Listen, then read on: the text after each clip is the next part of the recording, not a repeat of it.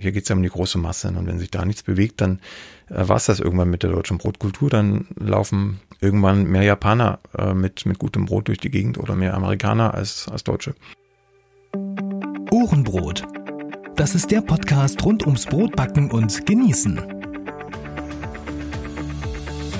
Hier erfährst du alles, was du wissen solltest, um ein gutes, gesundes und leckeres Brot selbst zu Hause backen zu können mit Informationen, Tipps und Hintergründen.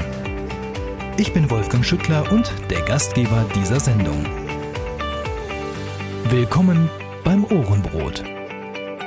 Ich bin mir sicher, du hast unseren heutigen Gast im Intro schon erkannt. Lutz Geisler, heute hier bei mir im Interview und es freut mich wirklich sehr, den erfolgreichsten Autor aus der Hobbybäcker-Szene im deutschsprachigen Raum heute hier begrüßen zu dürfen. Die Zahlen sprechen für sich, über 350.000 verkaufte Bücher in den letzten Jahren, dazu zahlreiche Fernseh- und Hörfunksendungen, in denen er regelmäßig zu Gast ist. Er betreibt den Blog plötzblog.de, das schon seit 2009 und ich vermute mal jeder und jede, ähm, der oder die in den letzten Jahren mal irgendwie was mit Brotbackrezepten zu tun hat, wird auf seiner Seite gewesen sein und wahrscheinlich schon eins seiner Rezepte nachgebacken haben.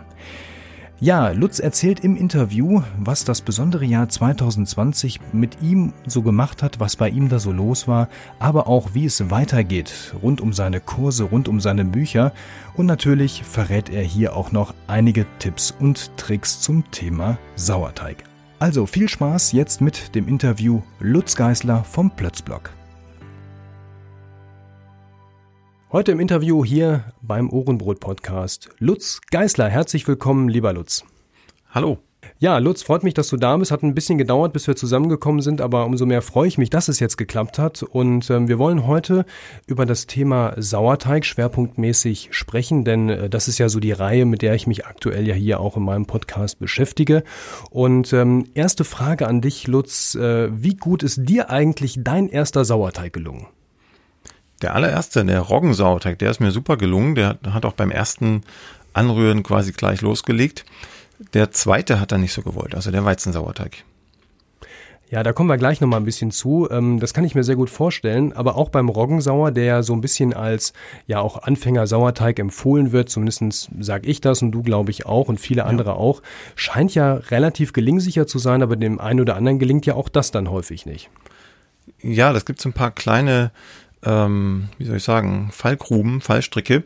Äh, vor allem dann so nach der zweiten, dritten Fütterung, da bleibt er dann meistens irgendwie hocken oder gefühlt hocken. Man sieht keinen kein Zuwachs und dann geben die meisten auf. Ich kriege ganz viele E-Mails, was das angeht. Also irgendwie nach dem dritten Schritt äh, bleibt der Sauerteig liegen und alle denken, der ist tot. Gut, also umso mehr Durchhaltevermögen braucht man da und um sich so ein bisschen ranhangeln und ja, wenn es mal gar nicht, wirklich gar nicht gelingen sollte, dann einfach nochmal neu anfangen, oder?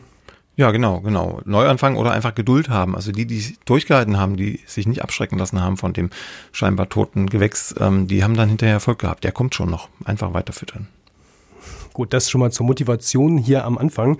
Ähm, viele backen ja mit Sauerteig, weil sie hören, glauben, lesen, dass ähm, Sauerteigbrote gesünder sind als Brote, die, ähm, ich sag mal, ausschließlich mit normaler Bäckerhefe gemacht wurden. Ist das wirklich so? Sind Sauerteigbrote per se gesünder als reine Hefebrote? Ja, also das darf man, glaube ich, sagen. Äh, ich weiß gar nicht, ob das die EU erlaubt, dass man damit werben darf, aber ich bin fest davon überzeugt und es gibt auch unheimlich viele Studien und äh, im Zuge der Recherche für mein Buch Nummer vier äh, hat sich das auch rauskristallisiert. Also es gibt bis auf ganz, ganz wenige Menschen niemand, der nicht von Sauerteig profitiert. Das ist ganz einfach so. Was macht denn dann den Sauerteig so besonders oder eben gesund? Was sind denn so die hauptausschlaggebenden ähm, Argumente dafür? Ja, das eine ist ähm, einfach die Säure selbst, die ganz bestimmte Enzyme bremst oder in Gang setzt, die dann wiederum Stoffe abbauen oder ähm, herstellen, die für die Gesundheit förderlich sind. Also machen wir mal ein Beispiel, wer Vollkornbrote isst, der profitiert einfach von einem niedrigen pH-Wert im Teig, weil dann ähm, die sogenannten Phytasen ins Spiel kommen, die Phytin Säure abbauen und damit äh, Mineralstoffe freisetzen. Ähm, die Säuren sorgen auch dafür, dass die Stärke im Weizenbrot zum Beispiel, im Weizensauerteigbrot, viel langsamer verstoffwechselt wird als in einem Hefebrot und so kann man eine ganze Latte anderer äh, Funktionen, anderer Enzyme, die aktiviert werden, noch aufführen, ähm, die am Ende der Gesundheit gut tun.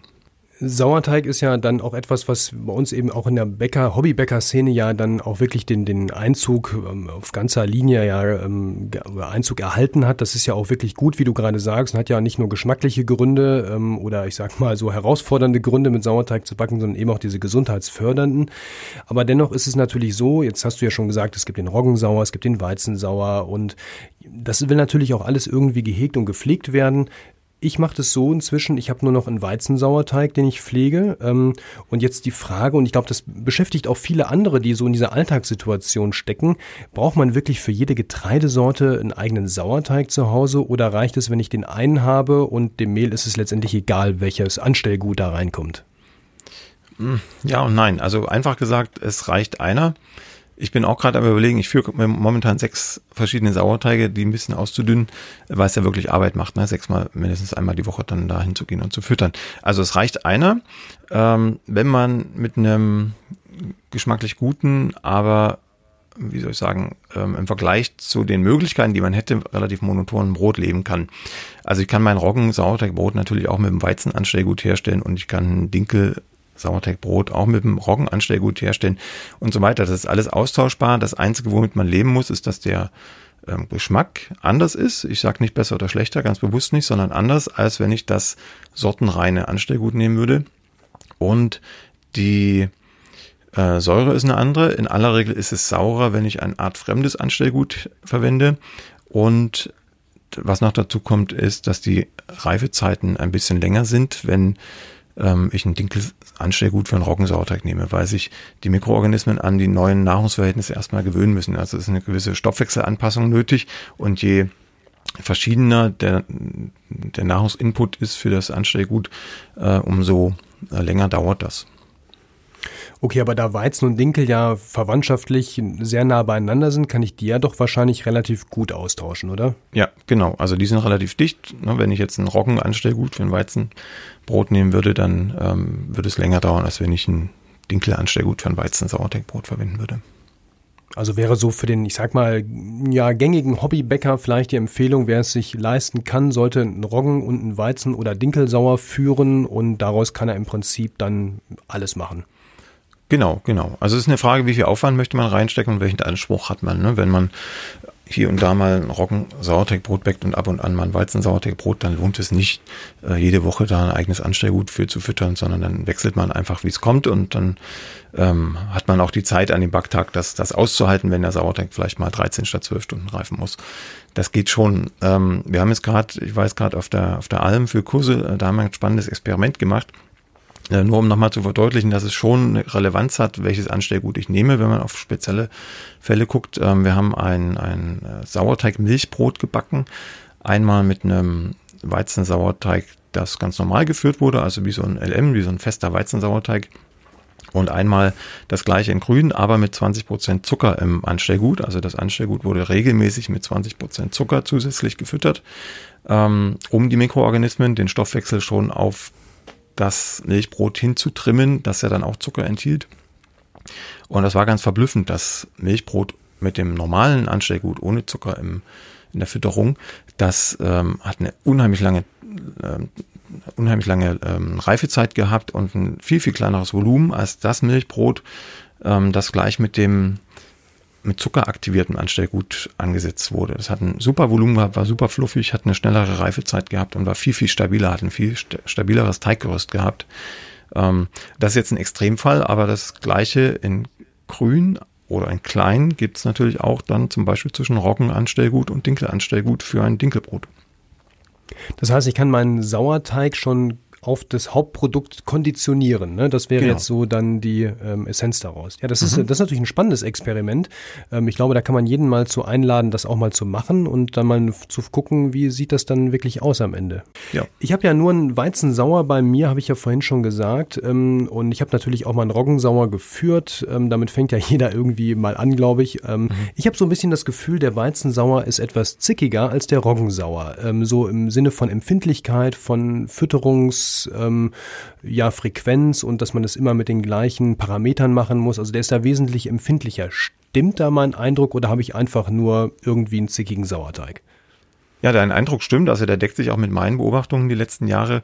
Roggensauerteig, der hält Ewigkeiten auch im Kühlschrank aus, wenn er einmal erwachsen ist und etabliert ist.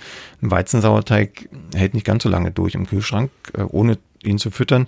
Er ist außerdem zickiger in dem Sinne, dass er deutlich schneller Säure ins Brot bringt, wenn man ihn nicht auf Trab hält. Und ähm, auch, das liegt nun wieder am Weizen selbst oder am Dinkel, ähm, durch die Säure Kleber abgebaut wird, Kleber angegriffen wird. Und wenn er halt schlecht geführt ist, einen relativ niedrigen pH-Wert mitbringt, dann kann es sein, dass mein Hauptteig, mein Brotteig dann eben auch viel, viel schneller erweicht, ähm, den Kleber abbaut und kein stabiles Teiggerüst aufbauen kann. Was wäre für einen Weizensauer die ultimative Pflegeanleitung? Naja, ich kenne ein paar Bäcker, vor allem in den USA, die füttern den einfach jeden Tag. Also der kommt nie in den Kühlschrank, der wird zweimal am Tag gefüttert, morgens und abends, und dann kann er gar nicht sauer werden und, und hat eine unheimlich starke Triebkraft. Das machen aber wirklich nur Extremisten. Da so einer bin noch nicht mal ich. Ähm, ich fütter meinen auch nur einmal die Woche. Und wenn ich ihn brauche, dann, und das wäre jetzt der Ratschlag an alle, dann fütter ich ihn noch ein, zwei Mal. Wenn es äh, eine komplexe Geschichte ist, also wie ein Panettone, dann wird er auch x-mal vorher gefüttert aber eben erst, wenn ich ihn brauche und nicht auf Verdacht jeden Tag. Genau, jetzt geht es natürlich auch darum, ähm, welche Mengen verbacke ich, was mache ich mit dem ganzen Zeug, was ich da anrühre. Und das ist natürlich jetzt auch wieder so eine Alltagsfrage. Ja? Gerade Sauerteig auffrischen. Da gibt es ja auch so zwei verschiedene, ähm, naja, ich sag mal, mögliche ähm, Richtungen, die man, in denen man das machen kann. Die einen lassen im Prinzip in ihrem Glas, wo sie den Sauerteig drin führen, immer noch so ein bisschen was drin und füttern hinterher, wenn sie das da rausgenommen haben, für ein Anstellgut oder für was auch immer, äh, füttern sie da wieder Mehl und Wasser rein, ähm, rühren das um um, lassen das stehen, dann kommt das wieder in den Kühlschrank und fertig. Und andere sagen immer, nee, ich nehme den letzten Rest in ein neues Glas mit rein und rühre den quasi, setze den nochmal an wie einen neuen frischen Sauerteig, den ich auch zum Backen nehme oder halte da was von zurück und stelle das dann wieder in den Kühlschrank. Ist das egal, wie man das macht oder hat auch das schon Einfluss darauf, wie sich mein Sauerteig so in Sachen Lagerung und Haltbarkeit entwickelt? Naja, ob das jetzt ein neues Glas ist oder das alte, das spielt im Grunde keine Rolle. Die Frage ist eher, wie viel ist denn da noch drin in dem alten Glas? Es geht also um die Mengen an Anstellgut, die ich nutze, um ein neues Anstellgut herzustellen. Und ähm, da bin ich eher auf der Linie derjenigen, die neues Glas nehmen, weil meistens mehr Anstellgut über ist, als gut ist für die Auffrischung. Also wenn ich jetzt, ähm, bei mir sind das ungefähr 100 Gramm im Glas habe äh, nach der neuen Auffrischung und die stehen dann eine Woche im Kühlschrank und ich nehme vielleicht 30 oder 40 Gramm raus, um mal ein Brot zu backen damit. Dann bleiben ja noch äh, 40, 60 Gramm, je nachdem, übrig im Glas. Und wenn ich da jetzt einfach meine nächsten 50 Gramm Mehl und Wasser drauf gebe, dann habe ich viel zu viel altes Anstellgut mit schlechten Aromen, mit zu viel Säure und so weiter, ähm, dass ich dann auffüttern möchte, weil äh, das Ergebnis ist dann einfach, dass ich gleich von Anfang an auch ein sehr altes, in Anführungsstrichen altes, also geschmacklich saures, ähm, unangenehm riechendes ähm, Anstellgut im Kühlschrank habe, was ja dann wieder eine Woche vor sich hinreift und dadurch noch schlechter wird. Also ich baue mir im Grunde ein immer schlechteres Anstellgut, wenn ich am Anfang gleich so viel Anstellgut verwende, um damit aufzufrischen. Deshalb ist mein Ratschlag immer, ähm, möglichst wenig zu nehmen, also zum Beispiel fünf oder zehn Gramm vom alten Anstellgut und dann meine 50 Gramm Mehl und Wasser drauf zu geben, ähm, in einem neuen Glas dann, weil es bleibt dann noch ein Rest über. Äh, der einzige der einzige Grund, das im alten Glas zu tun, wäre für mich, wenn da wirklich nur noch fünf oder zehn Gramm drin sind. Also wenn ich 90 Gramm von meinen 100 Gramm aufgebraucht habe im Laufe der Woche und dann ist nur noch so ein Klecks im alten Glas, dann gehöre ich auch eher zu den faulen Personen, die dann kein neues Glas nehmen, sondern einfach auf das alte Anstellgut auffüttern. Aber das hängt wirklich extrem von der Menge ab. Also je älter, schlechter das Anstellgut, umso weniger nehme ich davon, um aufzufrischen. Das ist ja alles, du beschreibst das jetzt, das ist alles klar, aber das ist ja, wir merken das ja schon rund um Sauerteig extrem viel Detailwissen, was man sich da aneignen kann. Und ich habe gestern nochmal ins Brotbackbuch Nummer 4 reingeblättert, was ich ja hier auch liegen habe. Und da sind ja fast 200 Seiten Theorieteil mehr oder weniger drin. Mhm. Das ist ja ganz, ganz äh, immens. Ähm, muss man sowas als Hobbybäcker wirklich alles wissen und drauf haben? Also als ganz normaler Hobbybäcker, der jetzt einmal die Woche ein Sauerteigbrot bäckt, ein Roggenbrot oder ein Weizen Sauerteigbrot, muss man das sicherlich nicht wissen, aber ich gehöre jetzt eher zu den Leuten, die versuchen zu verstehen, was, was geht und warum es funktioniert und was da so passiert im Teig und ähm, dann komme ich auch ganz oft an die Stelle, wo ich merke, oh, da kannst du dich gar nicht weiterbilden, weil es gar keiner aufgeschrieben hat oder weil es noch gar keiner weiß. Ähm, und dann, dann arbeitet es, arbeitet es in mir, aber dann mache ich Experimente oder recherchiere in Publikationen aller Art oder in äh, Fachbüchern. Und äh, dann habe ich einfach den Reiz, das aufzuschreiben. Und es gibt nicht wenige, die das auch interessiert, warum sowas funktioniert und welche Stellschrauben es gibt. Und ähm, das ist schon Reiz. Also ich schreibe ja die Bücher gar nicht äh, unbedingt, um, um andere damit zu belehren oder zu sagen, das müsst ihr alles wissen, sondern das ist, da geht es mir einfach um die eigene Recherche tatsächlich, um das eigene Wissen und dass es einmal irgendwo niedergeschrieben ist. ist also quasi ein reiner Selbstzweck, dieses Buch. Kommt da so ein bisschen der, der Wissenschaftler, der in deiner ursprünglichen Biografie ja auch vorhanden ist als Geologe, kommt der da an diesen Stellen immer wieder durch? Ähm, wenn du sowas akribisch auch äh, versuchst zu recherchieren und oder selber zu experimentieren, ähm, das, das ist so immer mein Gefühl, was da so mitschwingt. Kann das sein? Ja, ja, auf jeden Fall. Also ich bin schon immer, also bin ja von, von äh, wie soll ich sagen, familiär bedingt Berg, Bergmann und, und Geologe gleichzeitig. Also ich bin im Bergbau groß geworden und, und habe mich sozusagen auch wortwörtlich immer irgendwie tief eingegraben in die Dinge.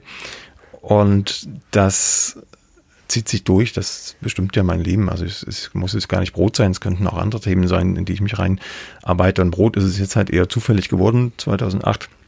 Und jetzt äh, bin ich halt immer noch dran, weil es immer noch Fragen gibt, die noch ungeklärt sind und die ich noch gerne recherchieren und äh, ja, nachfragen, nachgraben möchte.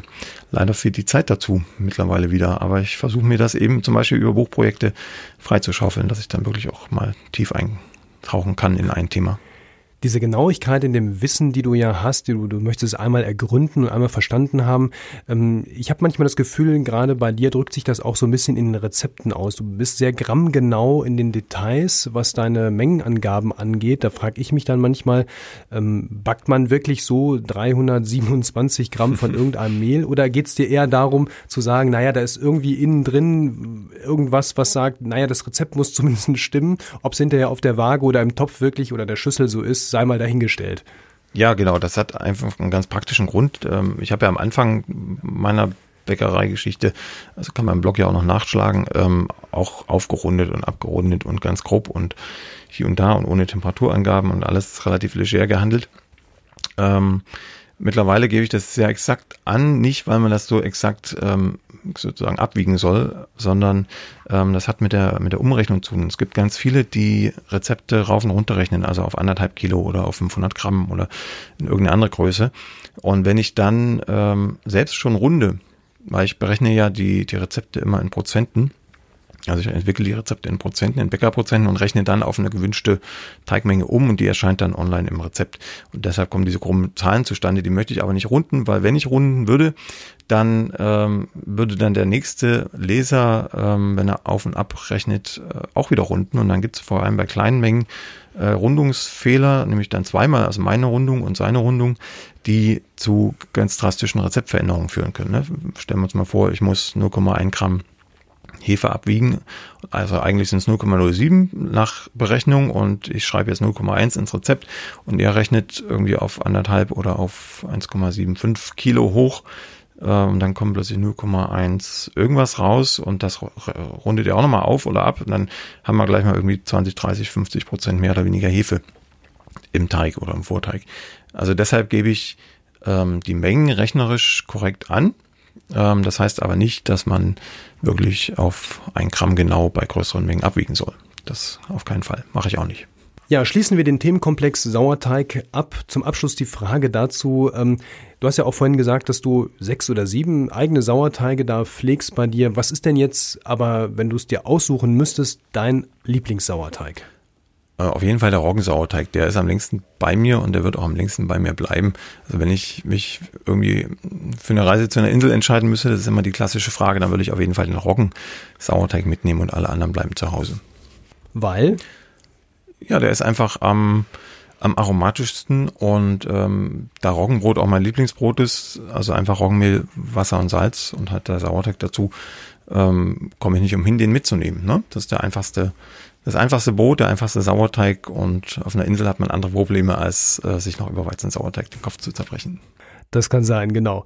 Wunderbar. Vielen Dank. Äh, erstmal zum Thema Sauerteig, lieber Lutz. Ich glaube, du hast nochmal ganz gut Licht ins Dunkle gebracht und auch nochmal vielleicht dem einen oder anderen so ein bisschen Sorge genommen, wie man sich da verhalten soll. Vielen Dank erstmal bis hierhin dafür. Ähm, Du gibst ja auch Backkurse. Ähm, das ist ja auch die letzten Jahre ein Großteil auch deines Geschäftsjahr gewesen. Ähm, das ist natürlich in diesem Jahr besonders schwierig. Ja, wir wissen alle warum. Ähm, auch du bist natürlich äh, auf den Online-Zug aufgesprungen und da interessiert es mich natürlich mal, was sind deine Erfahrungen jetzt mit Online-Backkursen, wenn man die Teilnehmer nicht mehr im Raum hat, wenn man ihnen nicht mehr so richtig auf die Finger gucken kann und auch die Teilnehmer einem ja gar nicht mehr so nah sind und einem quasi so auf die Finger gucken können. Ja, also es war eine ziemliche Umstellung und Umgewöhnung. Man redet ja im Grunde dann mit dem schwarzen Loch äh, und, und sieht niemanden mehr. Insofern äh, war es ganz gut, dass wir noch eine Möglichkeit haben, Fragen zu bekommen, schriftlicher Art und die dann auch gleich äh, live äh, zu beantworten. Aber es ist schon eine Umstellung und was, was mir fehlt, ist tatsächlich den, den äh, Gästen, Teilnehmern auch den Teig unter die Nase halten zu können. Ne?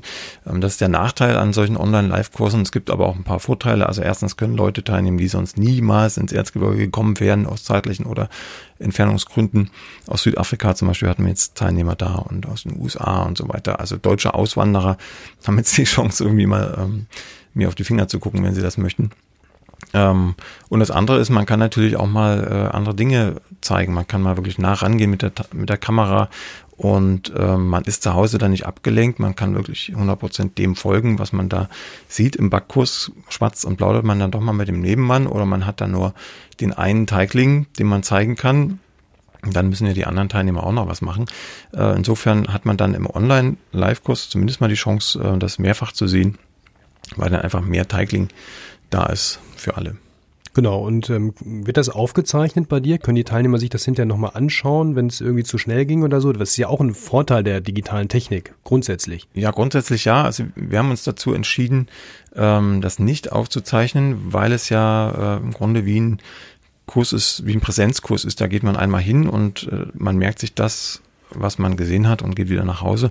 Äh, und man agiert und, und redet ja auch ganz anders in dem, in dem Präsenz- oder Live-Kurs, als man das zum Beispiel in einem gestreamten Kurs, den man aufzeichnet, äh, tun würde. Also das didaktische Konzept passt aus meiner Sicht jedenfalls nicht dazu, das einfach aufzuzeichnen und dann die ganze Zeit wieder an, anzuschauen. Insofern haben wir uns dagegen entschieden. Was wir aber gemacht haben, ist äh, die wichtigsten Handgriffe, die wichtigsten Schritte, Formtechniken äh, nochmal in einem eigenen Video zu bündeln. Also ein paar Minuten ist sind das äh, mit den Handgriffen, die man gesehen hat, eben damit man sie nochmal nach dem Kurs äh, wiederholen kann und sich äh, wann immer man will anschauen kann und auch wenn man dann direkt am Teig zu Hause steht, nochmal das Video ablaufen lassen kann.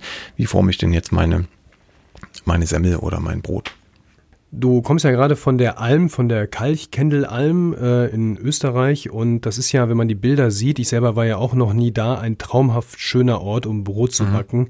Wie bist du eigentlich zu dieser Location gekommen? Oh, das war ganz einfach. Ich hatte ähm, ein Buch äh, von einer Frau, die heißt Roswitha Huber. Ähm, das hat sie damals geschrieben mit ihren Holzofengeschichten und wo sie so rumgereist ist und mit ein paar Rezepten.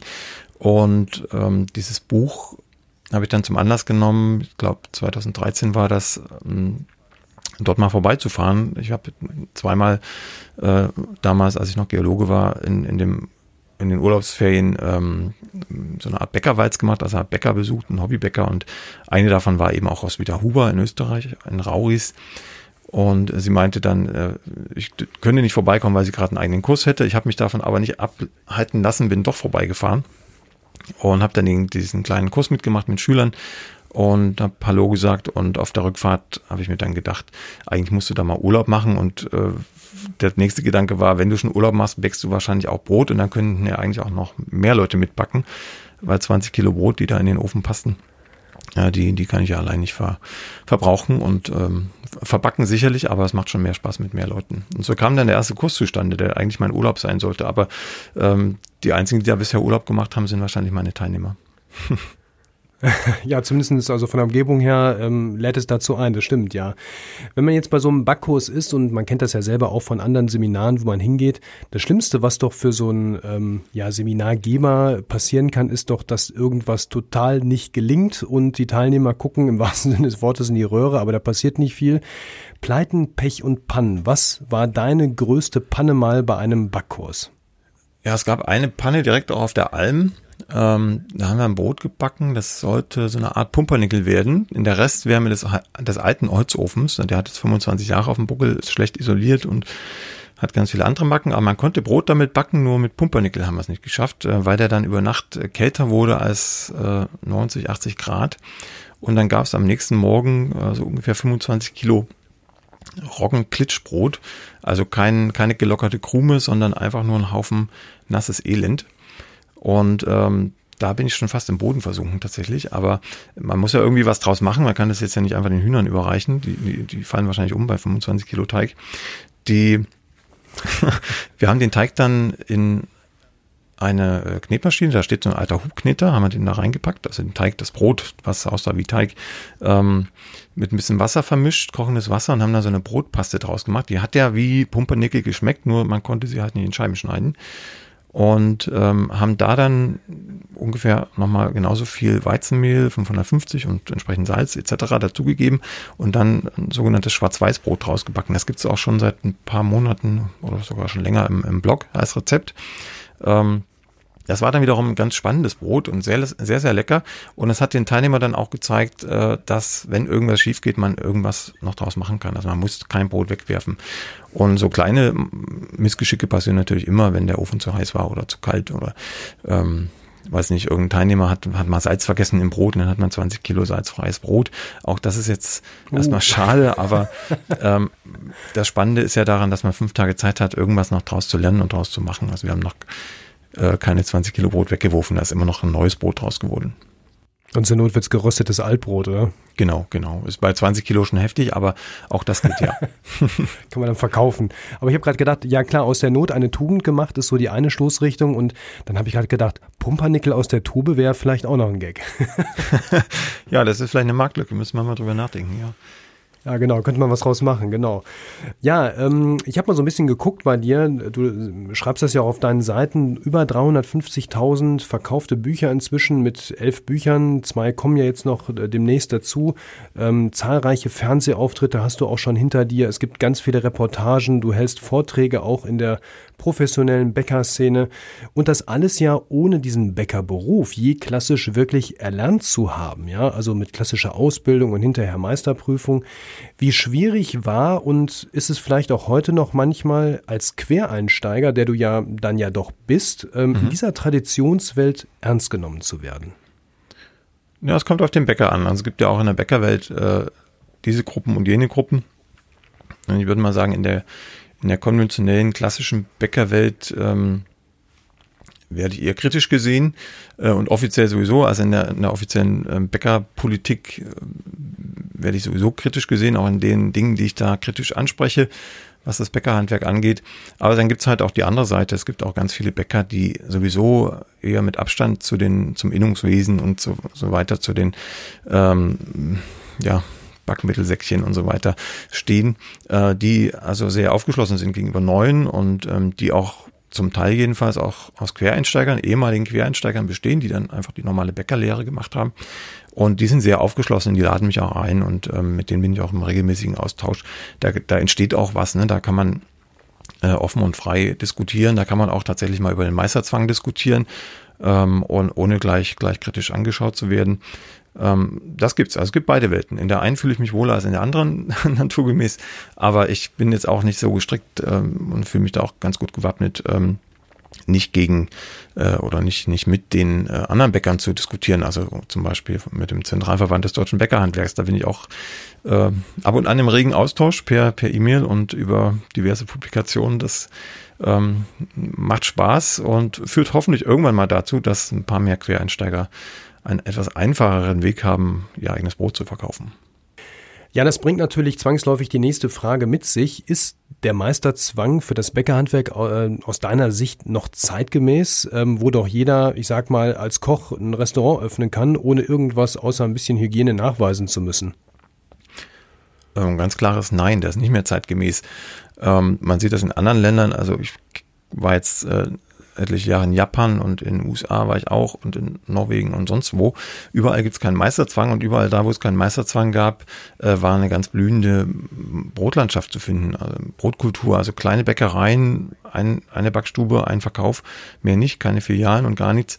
Ähm, dafür sehr, sehr enthusiastische Bäcker, die man in Deutschland gar nicht als, als Bäcker bezeichnen dürfte, würde, weil sie halt keine klassische Ausbildung haben, sondern sich das alles irgendwie selber beigebracht haben oder im Austausch mit anderen Quereinsteigern. Äh, und, und so entstehen einfach neue Dinge und, und das ist eine lebendige Brotkultur in Deutschland, mal wieder abgesehen von, von einzelnen Ausnahmen, ne, die, die, die es immer gibt, aber so die große Masse an, an Bäckereien und Bäckern, die äh, dümpeln so vor sich hin mit dem, was man halt so an den Schulen gelernt hat und, und noch lernt und was jetzt nicht unbedingt immer ähm, Stand der Dinge ist, wenn es um handwerklich gutes Brot geht, so würde ich das mal bezeichnen. Und äh, deshalb, ähm, also ich habe gar nichts gegen den Meisterzwang, aber der Meisterzwang müsste dann wirklich ein Qualitätsmerkmal sein für denjenigen. Also in meiner Vorstellung äh, wäre es praktikabler, wenn man genauso wie Köchen oder ähm, Quereinsteigerköchen erlauben würde unter den entsprechenden Hygieneregeln und so weiter, die gibt's ja sowieso, ähm, ihr Brot herzustellen und zu verkaufen und ähm, man dann ein, eine Meisterausbildung anschließen kann, die sozusagen äh, das, das Niveau nochmal in, in eine neue Dimension hebt äh, und man sich damit abheben kann von den, ich sag mal jetzt, einfachen Quereinsteigern, die einfach nur ihr, ihr Brot verkaufen wollen, ihre 100 Leibe in der Woche oder so. Das, das wäre mhm. mal, das wäre mal was, eine ne Idee. Aber im Moment, also ich kenne auch einige, die ihren Gesellen und ihren Meister gemacht haben und die sagen alle, das ähm, ist weit unter dem, was ein, sag mal, einigermaßen ambitionierter Hobbybäcker drauf hat. Jetzt rein inhaltlich, fachlich, ne? Hm, das ist ja eigentlich traurig, ne, dass es so ist. Und ähm, erkennst du denn hier irgendwie einen Veränderungswillen? Weil ich habe immer das Gefühl, das ist so ein unantastbares Thema. Ja, das ist es auch. Also die EU hat ja vor Jahren schon mal versucht, den Meisterzwang zu kippen, auch im Bäckerhandwerk. Das ist hier bei anderen Gewerken geglückt, beim Bäckerhandwerk nicht. Das liegt einfach an der starken Lobby, die das Bäckerhandwerk aufgebaut hat und an diesem äh, scharfen Schwert, was da über allem hängt mit 3000 Brotsorten in Deutschland und der alten Brotkultur und Weltkulturerbe und so weiter. Ähm, aber ich glaube, da ruht man sich einfach aus drauf und es entsteht nichts Neues. Man schmückt sich dann ab und zu mit so ähm, Leuchtturmbäckereien, aber äh, hier geht es ja um die große Masse. Und wenn sich da nichts bewegt, dann äh, war es das irgendwann mit der deutschen Brotkultur. Dann laufen irgendwann mehr Japaner äh, mit, mit gutem Brot durch die Gegend oder mehr Amerikaner als, als Deutsche. Und äh, also ich glaube nicht, dass sich da was bewegt. Selbst wenn jetzt, ähm, und da gibt es ja Anzeichen für, selbst wenn ähm, jetzt eine große Breite an, an Hobbybäckern sich dafür einsetzt oder auch an professionellen Bäckern, die, ich sag mal, die alten und äh, mittelalten Herren ähm, in der Bäckerlobby, mit denen ich auch teilweise im Austausch bin, also die mögen mir das jetzt nicht übel nehmen, aber äh, ich, ich empfinde das so, die ähm, beharren zu sehr auf den Traditionen und ähm, sollten einfach mal den Mut haben, auch neue Bäcker, die vielleicht nicht den Gesellen haben und nicht den Meister zuzulassen und zu sehen, was dann passiert. Ja, vielen Dank für dein Statement. Ich glaube, das ist ähm, auch gar nicht einfach, das öffentlich so ähm, auszusprechen, weil viele haben ja dann doch Angst, dass sie da irgendwo dann zu sehr anecken und da ja Nachteile durch haben. Ähm, kann ich mir sehr gut vorstellen zumindest. Von daher schön, dass du das auch so öffentlich sagst, deine Meinung hierzu. Ja, 2020, blicken wir nochmal aufs aktuelle Jahr, war ja ähm, in vielerlei Hinsicht auch dein ganz persönliches Schicksalsjahr. Nicht nur die mhm. Corona-Beschränkungen haben dich natürlich, was deine Präsenzkurse angeht, ja runtergezogen. Da haben wir ja vorhin schon drüber gesprochen. Das hast du ja ein bisschen mit Online-Kursen auch abfedern können sondern du musstest ja auch um Haus und Hof sozusagen bangen. Ähm, und du bist ja sogar, sogar so weit gegangen, dass du damit öffentlich nach draußen gegangen bist mit dieser Geschichte, zumindest teilweise. Ähm, was hat dich motiviert, mit so einem Thema, was ja ganz persönlich und ganz tiefgreifend ist, ähm, nach außen zu gehen, in die Öffentlichkeit und das in dein Newsletter reinzuschreiben und wirklich zu sagen, ey Leute, ich habe hier ein Problem, bitte helft mir. Ja, das war tatsächlich die, die akute Not. Also ich bin ja jetzt wirklich seit 2008 ähm, mit dem Brotbacken beschäftigt, seit 2014 100% selbstständig und das ist natürlich nicht einfach, überhaupt erstmal da, da Fuß zu fassen und, und Geld mit zu verdienen. Und das ist auf der anderen Seite auch ähm, für einen, der das Wissen wirklich sehr gern teilt und frei teilt und nicht immer die Hand aufhalten will für alles und jedes, ähm, schwierig, ähm, trotzdem sozusagen seine Brötchen damit zu verdienen. Also man muss sich dann ähm, Wege ausdenken und jetzt mal vor Corona und vor der Geschichte, die du gerade angesprochen hast, schon äh, Wege ausdenken, wie man äh, sozusagen ohne so aufzu oder wie soll ich sagen, ohne ohne so anzuecken, äh, äh, trotzdem noch äh, überleben kann. Ne? Also mit, mit Kursen zum Beispiel, da habe ich jetzt kein Problem. Dann kommen die Leute zu mir und, und backen und haben was davon. Mit Büchern habe ich auch kein Problem. Aber wenn ich jetzt im Blog zum Beispiel für jedes Rezept irgend, irgendwas verlangen würde oder für jede Frage, die ich beantworte und so weiter. Damit hätte ich schon ein Problem, weil ich habe selber genau auf diesem Wege auch das meiste gelernt und da hat damals auch keiner die Hand aufgehalten. So, das ist die die Grundlage, auf der das alles basiert, was ich was ich jetzt vielleicht erzählen äh, kann. Ähm, und äh, ich habe mir dann die Backstube aufgebaut und so weiter. Das lief alles super. Ähm, und dann kam halt ähm, privat so der der der GAU ähm, mit Auszahlungen in, in, in ungeahnter Höhe an an äh, meine ehemalige bessere Hälfte und so weiter. Ähm, und äh, das, das hat mich ziemlich runtergerissen und dann kam noch Corona dazu. Und äh, als das eine beendet war, kam wie gesagt die andere Katastrophe mit Corona und das äh, hat mich wirtschaftlich tatsächlich äh, in Grund und Boden gerissen. Also ich bin normalerweise so gestrickt, dass ich relativ ähm, üppig und mit Polster arbeite und ähm, meine Backstube und so weiter lief auch schuldenfrei und so weiter, da habe ich immer drauf geachtet. Also ich kann ganz gut wirtschaften, aber wenn dann so Sachen zusammenkommen, also ähm, sozusagen die, die Erlöse aus den letzten Jahren ja in Beton gegossen sind in Form meiner Backstube und dann ähm, die ähm, Auszahlungen fällig werden für diverse Dinge, ähm, dann stehst du natürlich erstmal da ne, und weißt nicht weiter. Und dann kannst du entweder sagen, entweder mache ich die Backstube zu Geld, was schwierig ist im Erzgebirge, ähm, oder ich muss irgendwie sehen, dass es anders weitergeht und, und ähm, anders weitergehen hieß damals äh, Insolvenz äh, und alles irgendwie verkaufen, was verkaufbar ist. Und damit wäre im Grunde der Block und alles andere auch äh, flöten gegangen, flöten gewesen.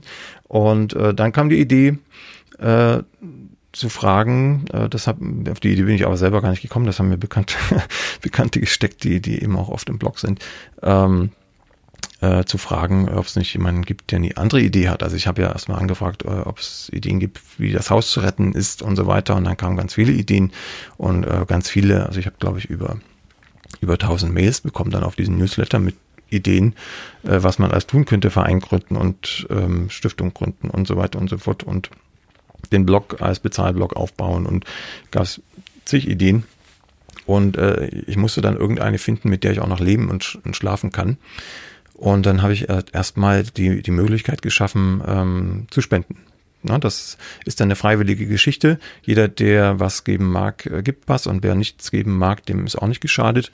Mm, und das hat mich dann ähm, vor allem über die Corona-Monate, also März, April, getragen, äh, weil da fielen mir ja plötzlich Einnahmen weg. Mein, mein Lohn und Brot sind die Brotbackkurse mit allem anderen, also Honorare aus Buchverkauf und so weiter. Äh, mit dem kann ich nicht kalkulieren. Das ist, äh, ja, das steht in den Sternen, was da kommt. Ähm, und deshalb ähm, ist das, womit ich kalkulieren kann und was mein, mein Gehalt sozusagen darstellt, wenn ich jetzt angestellt wäre, ähm, sind die Brotbackkurse und die sind weggefallen. Und das äh, hat dazu geführt, dass ich so knapp an der Insolvenz vorbeigeschrammt bin, wenn die Blogleser nicht äh, Kleinstbeträge gespendet hätten, aber eben in hoher Anzahl. Und das hat mich wirklich über die zwei Monate gerettet und dann gab es ja die Online-Kurse zum Glück. Gehst du gestärkt daraus hervor? Also was ist dein Gefühl? Bist du über dem Berg schon drüber? Kannst du sagen, ja, ich kann wieder ähm, aufatmen und es geht wieder voran, die Perspektive ist da oder ist es nach wie vor noch so, dass es so ein bisschen kippelig ist?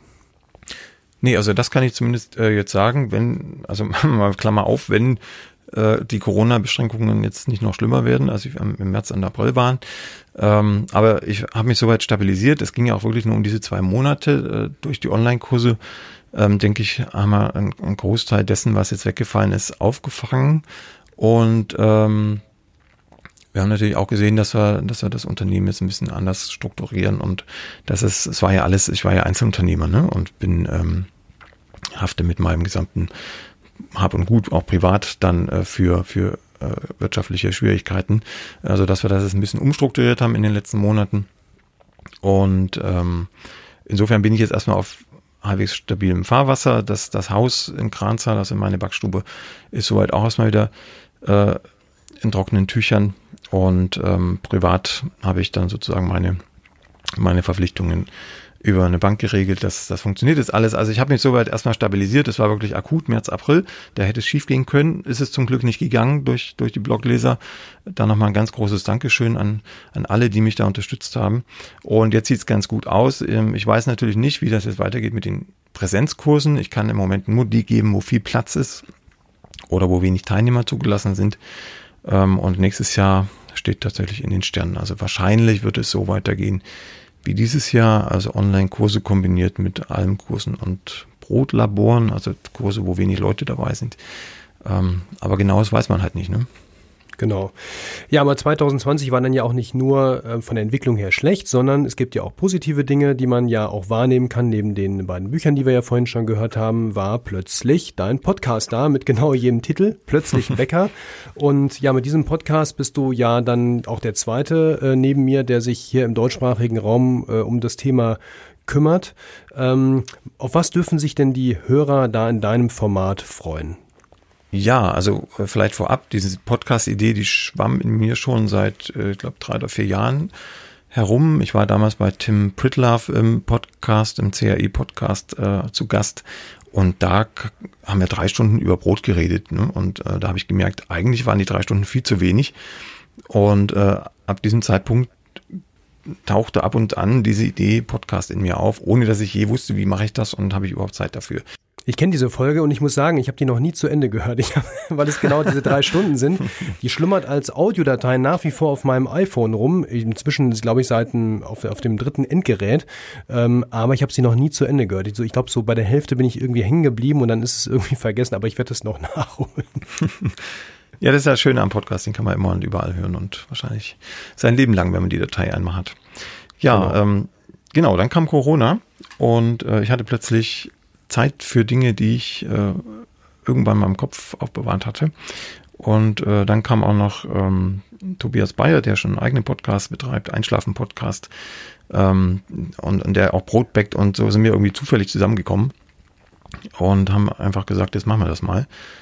Ja, und so entstand der Podcast. Also ich habe jetzt natürlich kein straffes Konzept hinter dem Podcast, also ich habe jetzt keine didaktische Linie da drin, wie zum Beispiel bei, bei irgendwelchen äh, Online-Kursen, die da gestreamt werden oder bei Büchern, sondern das ist ähm, natürlich auch nicht Zufall, aber es, äh, der, der Podcast beinhaltet das, was mich gerade umtreibt, was meine Leser umtreibt. Also ich beantworte da auch die Fragen mm, der, der E-Mails, die da eintreffen. Ähm, ich habe Interviews dabei, oder im Moment noch nicht, aber es werden Interviews kommen mit Leuten, die mich umgeben, mit denen ich zusammenarbeite.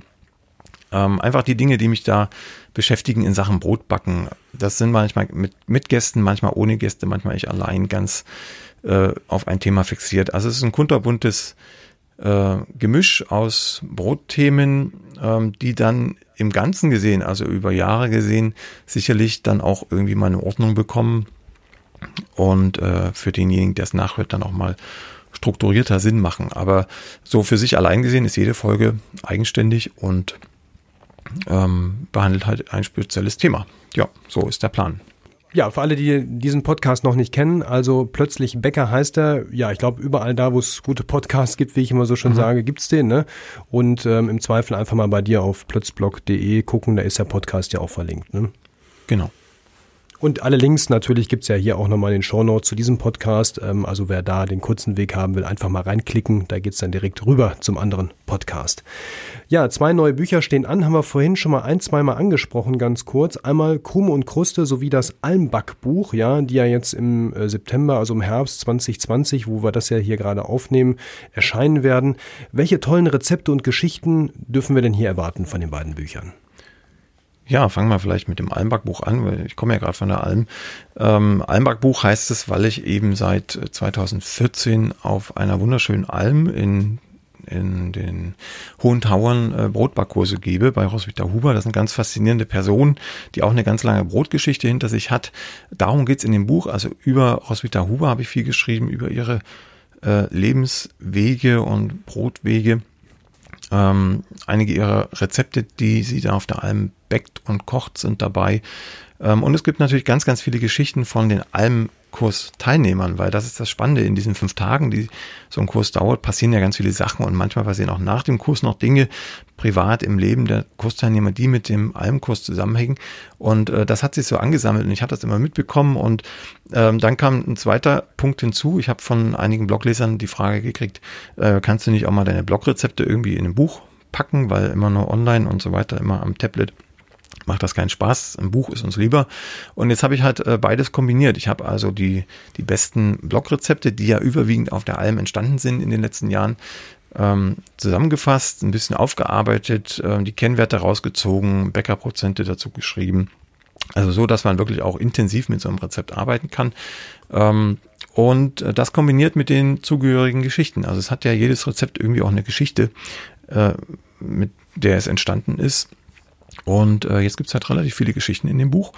Unter anderem, wie sich zwei, eine Österreicherin und ein österreichischer Australier gefunden haben auf der Alm und jetzt zusammen leben und er, er jetzt wieder in Österreich ist und so weiter. Also es gibt äh, Geschichten und viele, viele Rezepte. 160 Stück sind's ungefähr aus allen Bereichen der, der Bäckerskunst. Ähm, und es sind so viele, dass die gar nicht alle reingepasst haben, sonst hätte der Verlag äh, mehr Kosten gehabt, als das Buch eingebracht hätte. Deshalb haben wir jetzt mal noch 130 äh, Seiten in ein E-Book ausgelagert, was man für ein paar Euro noch hinterher kaufen kann, wenn einem die Rezepte nicht schon reichen in dem gedruckten Buch. Also eine Liebesgeschichte verpackt in so einer Geschichte, das muss ja dann ein Erfolgsgarant sein, oder? Ja, wird sich zeigen. Es ist ein relativ dickes, äh, mächtiges Buch mit, mit äh, 460 Seiten.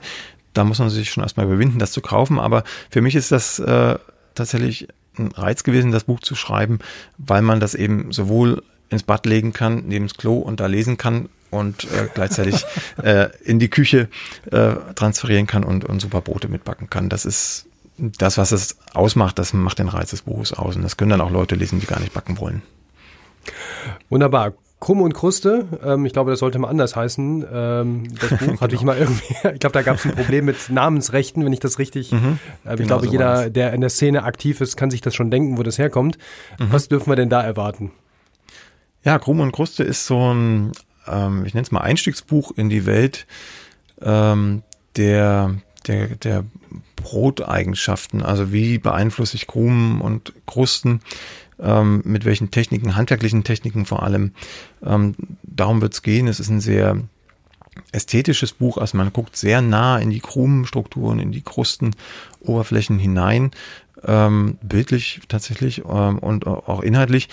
Ähm, es ist kein Fachbuch wie die Nummer 1, 2, 3, 4 Reihe, sondern es ist ein Einsteigerbuch mit einem Grundlagenteil natürlich, äh, was so ein Brot ausmacht, ähm, der Geschmack, die Chromenkonsistenzen, Krusten, Beschaffenheiten, aber auch ähm, vor allem ein Buch zum Lernen am Rezept selbst. Also es ist wieder äh, jedes Rezept mit ähm, lückenlosen Step-Fotos hinterlegt. Also man kann jetzt von der Zutat, äh, die man hineinwiegt, bis zur Formtechnik alles nachvollziehen im Bild. Und ähm, ich habe jetzt versucht, so glaube 25 ähm, Brotklassiker auszuwählen ähm, und da wirklich den Fokus drauf zu legen, welche Mittel habe ich im Rezept, handwerklich, dann auch in der, in der Hobbybäckerküche, die Kruste genau so werden zu lassen und die Krume genau so werden zu lassen, wie es sich gehört. Also sehr fluffig, sehr faserig, sehr grobporig, sehr feinporig, sehr dicht, sehr knusprig, sehr dünn, sehr dunkel, sehr hell und so weiter. Und das, darum geht's aber sozusagen am lebenden Objekt, also am, am Brotrezept selbst und mit ein paar grundlegenden Informationen unterfüttert am Anfang. Ist dann aber auch, klingt zumindest für mich so neben einem Einsteigerbuch, aber auch noch nach so einem Feintuning-Buch. Also wenn ich irgendwie immer noch Probleme mit dem einen Thema, bei dem einen Rezept habe, dann finde ich doch hier wahrscheinlich auch nochmal vielleicht den entscheidenden Hinweis, was ich da falsch mache, oder? Ja, genau. Also es gibt auch, auch äh, entsprechende Tabellen, ne, was welcher Fehler in der Krume oder Kruste bedeutet. Ähm, und man kann natürlich auch nochmal schauen, ob man jetzt, wenn man ein Toastbrot backt oder ein Sandwichbrot oder ein Baguette ähm, oder ein Ciabatta, äh, schauen, ob man da vielleicht noch einen Trick rauslesen kann oder rausschauen kann aus den Fotos, die man vielleicht bislang nicht gemacht hat. Denn es geht manchmal auch, äh, zum Beispiel sind da Buchteln drin, also so kleine Hefegebäcke, die aneinandergereiht, angeschoben, in einer Form gebacken werden. Manchmal schon noch Tricks, die noch luftiger zu kriegen, indem man sie ähm, mehrfach äh, formt sozusagen. Also die Zwischengare und das Zwischenformen hatten ganz große Bedeutung in der Geschichte. Wunderbar, dann können wir uns ja darauf schon mal freuen. Ja, ich glaube, wenn diese Podcast-Folge hier erschienen ist, dann sollten die Bücher wahrscheinlich auch schon draußen sein, aber vorbestellbar sind sie ja bei dir meistens sowieso schon immer. Also wer ganz flink sein will, der geht einfach mal bei dir auf brotbackbuch.de, glaube ich, ne? Genau, genau. Das ist sozusagen die Seite, wo es alle Bücher gibt und das ist auch die Seite, wenn man den Autor unterstützen möchte und nicht Amazon. Wunderbar. Ja, nochmal ein kleiner Blick äh, zum Abschluss in die Zukunft. Ähm, was, wie bereitest du dich denn auf das kommende Jahr vor? Du hast vorhin schon mal so einen kleinen Ausblick gegeben. Was planst du für 2021? Ja, für 21 sind auf jeden Fall wieder Kurse geplant. Äh, auf jeden Fall Almbach-Kurse, weil die kann ich auch Corona mäßig äh, relativ unkritisch abhalten. Ähm, Brotlabore sind wieder geplant zu verschiedenen Themen, also sozusagen Mini-Almbach-Kurse, wo man sich zusammenfindet mit anderen Leuten und experimentieren kann. Und äh, ja, weitere Kurse erstmal nicht. Es wird sich jetzt zeigen, wir müssen jetzt noch mal ein bisschen recherchieren, wie die Bedingungen im Moment sind und die Planbarkeit. Aber im Moment planen wir mit, dieser, mit diesen zwei Arten von Kursen und ein paar Online-Kurse wird es geben. Ja, und ansonsten ähm, versuche ich mal noch irgendwie ein Büchlein zu schreiben, weil ein paar Themen brennen mir schon noch unter den Nägeln. Ähm, also es wird mindestens eins kommen nächstes Jahr. Die Fotos sind schon im Kasten. Das habe ich auch in der Corona-Zeit jetzt geschafft. Das sollte eigentlich viel später sein. Aber es ist noch nichts geschrieben. Das ist mal ganz ungewöhnlich für mich. Eigentlich schreibe ich erst und fotografiere dann. Ja, das sind so die Pläne. Ein paar Reisen wird es geben. Ähm, auch der Blog wird ein bisschen rund erneuert werden im nächsten Jahr. So ist zumindest mein Ziel. Ich hoffe, ich schaffe das irgendwie zeitlich, ähm, weil es ja doch ein bisschen durcheinander geht. Es mittlerweile ist so viel Zeugs da drin. Äh, das muss mal ein bisschen neu, neu geordnet werden. Das sind so ja, die Vorhaben. Bei dem Buch dürfen wir schon so ein bisschen erfahren, worum es geht. Naja, ähm, solange der Verlag jetzt nicht zuhört, also es wird nicht um große Brote gehen. wir sind doch unter uns. Um wir sind doch hier, wir sind doch unter uns. genau, also wir, wir wandern in Richtung, in Richtung Kleingebäck. Ah, wunderbar. Okay. Prima. Lutz, bis hierhin vielen, vielen Dank. Das waren äh, spannende Themen, spannende Einblicke auch nochmal in das Thema Sauerteig, in auch was dich umgibt und äh, was so die Zukunft bringt.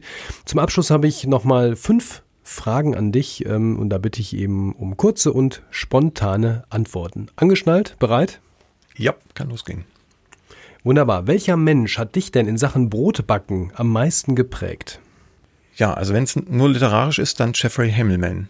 Und darüber hinaus gibt es auch noch einen, also insgesamt? Darüber hinaus ist das Arndt Erbel und äh, Günther Weber.